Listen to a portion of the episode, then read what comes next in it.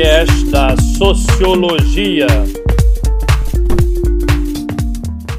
Olá, meu amigo e minha amiga do saber. Vamos continuar estudando mais um pouquinho nesse terceiro podcast do quarto bimestre em Sociologia para o ensino médio, para a terceira série do ensino médio.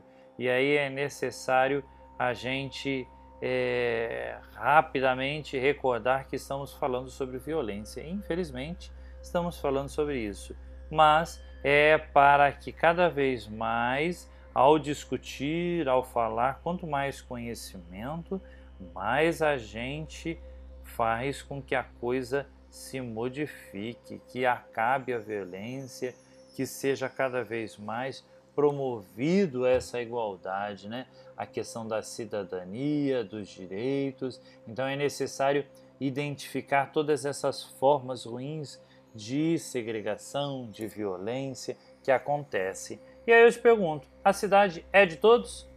É, pergunta capciosa. Se a cidade é de todos, será que é ou não é? O que, que você pensa? O que, que você acha? É necessário então a gente discutir essa organização da sociedade brasileira de acordo com a localização das classes sociais em seu território. Como é que é distribuída a população no território da cidade? Você já parou para pensar?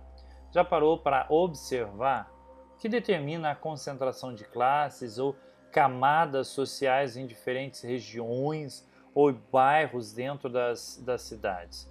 Uma das características mais importantes das cidades brasileiras, seja metrópoles ou não, é a segregação espacial das classes sociais em áreas diferentes da cidade.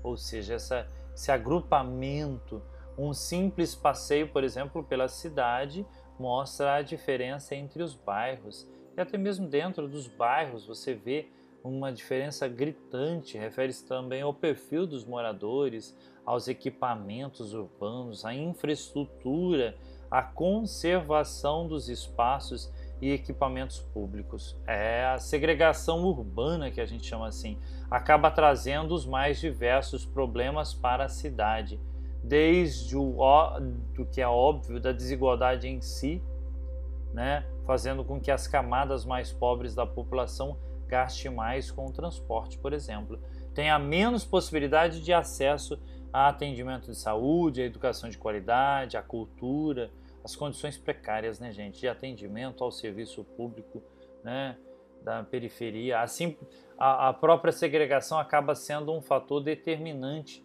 para a reprodução e aprofundamento das diferenças sociais e, portanto, a exclusão social, que é um dos temas importantes que eu quero te provocar para que você continue pesquisando a respeito disso, dessa segregação urbana, dessa infraestrutura.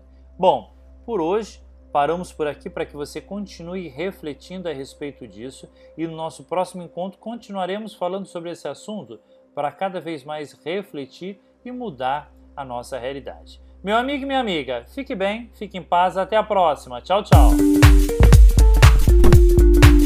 Você acabou de ouvir o podcast da Sociologia.